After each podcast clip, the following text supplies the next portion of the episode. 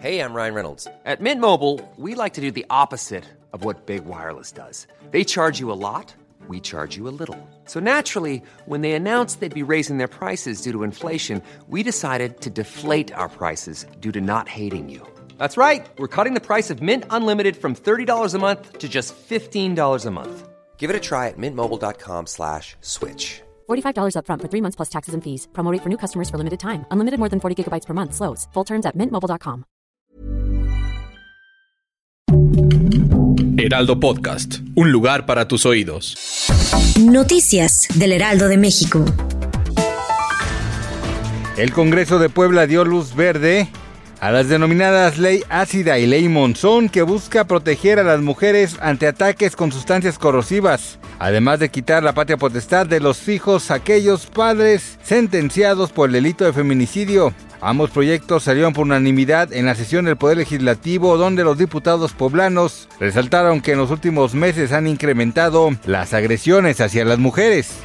Santiago Cris Miranda aseguró que una cosa es el debate político entre el presidente de México Andrés Manuel López Obrador y un diputado de oposición, mientras otra muy distinta es el insulto personal y a su familia. Ello en referencia a los cuestionamientos que ha dicho el mandatario sobre el patrimonio del abogado de profesión, quien en entrevista con Mario Maldonado para la señal de televisión de Heraldo Media Group enfatizó que no permitirá que AMLO, a quien llamó un malagradecido, agrave a su familia.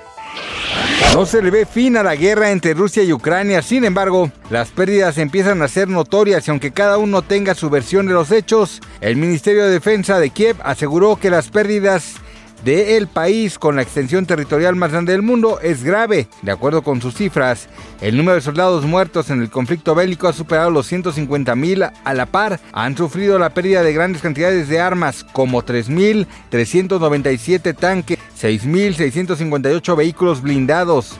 2.398 cañones de artillería y 300 aviones de guerra, así como 18 barcos. Gloria Trevi nuevamente está dando de qué hablar luego de que en las últimas horas su nombre se volviera tendencia en Twitter por una petición que se hizo en la que no se lleve a cabo el concierto que tiene agendado el próximo 19 de marzo en el Auditorio Nacional. Josefina Saldaña, una de las firmantes y generadoras de la petición, argumenta que la cantante se sigue burlando de sus víctimas, mujeres que fueron abusadas por Sergio Andrade, su ex manager. Gracias por escucharnos, les informó José Alberto García. Noticias del Heraldo de México.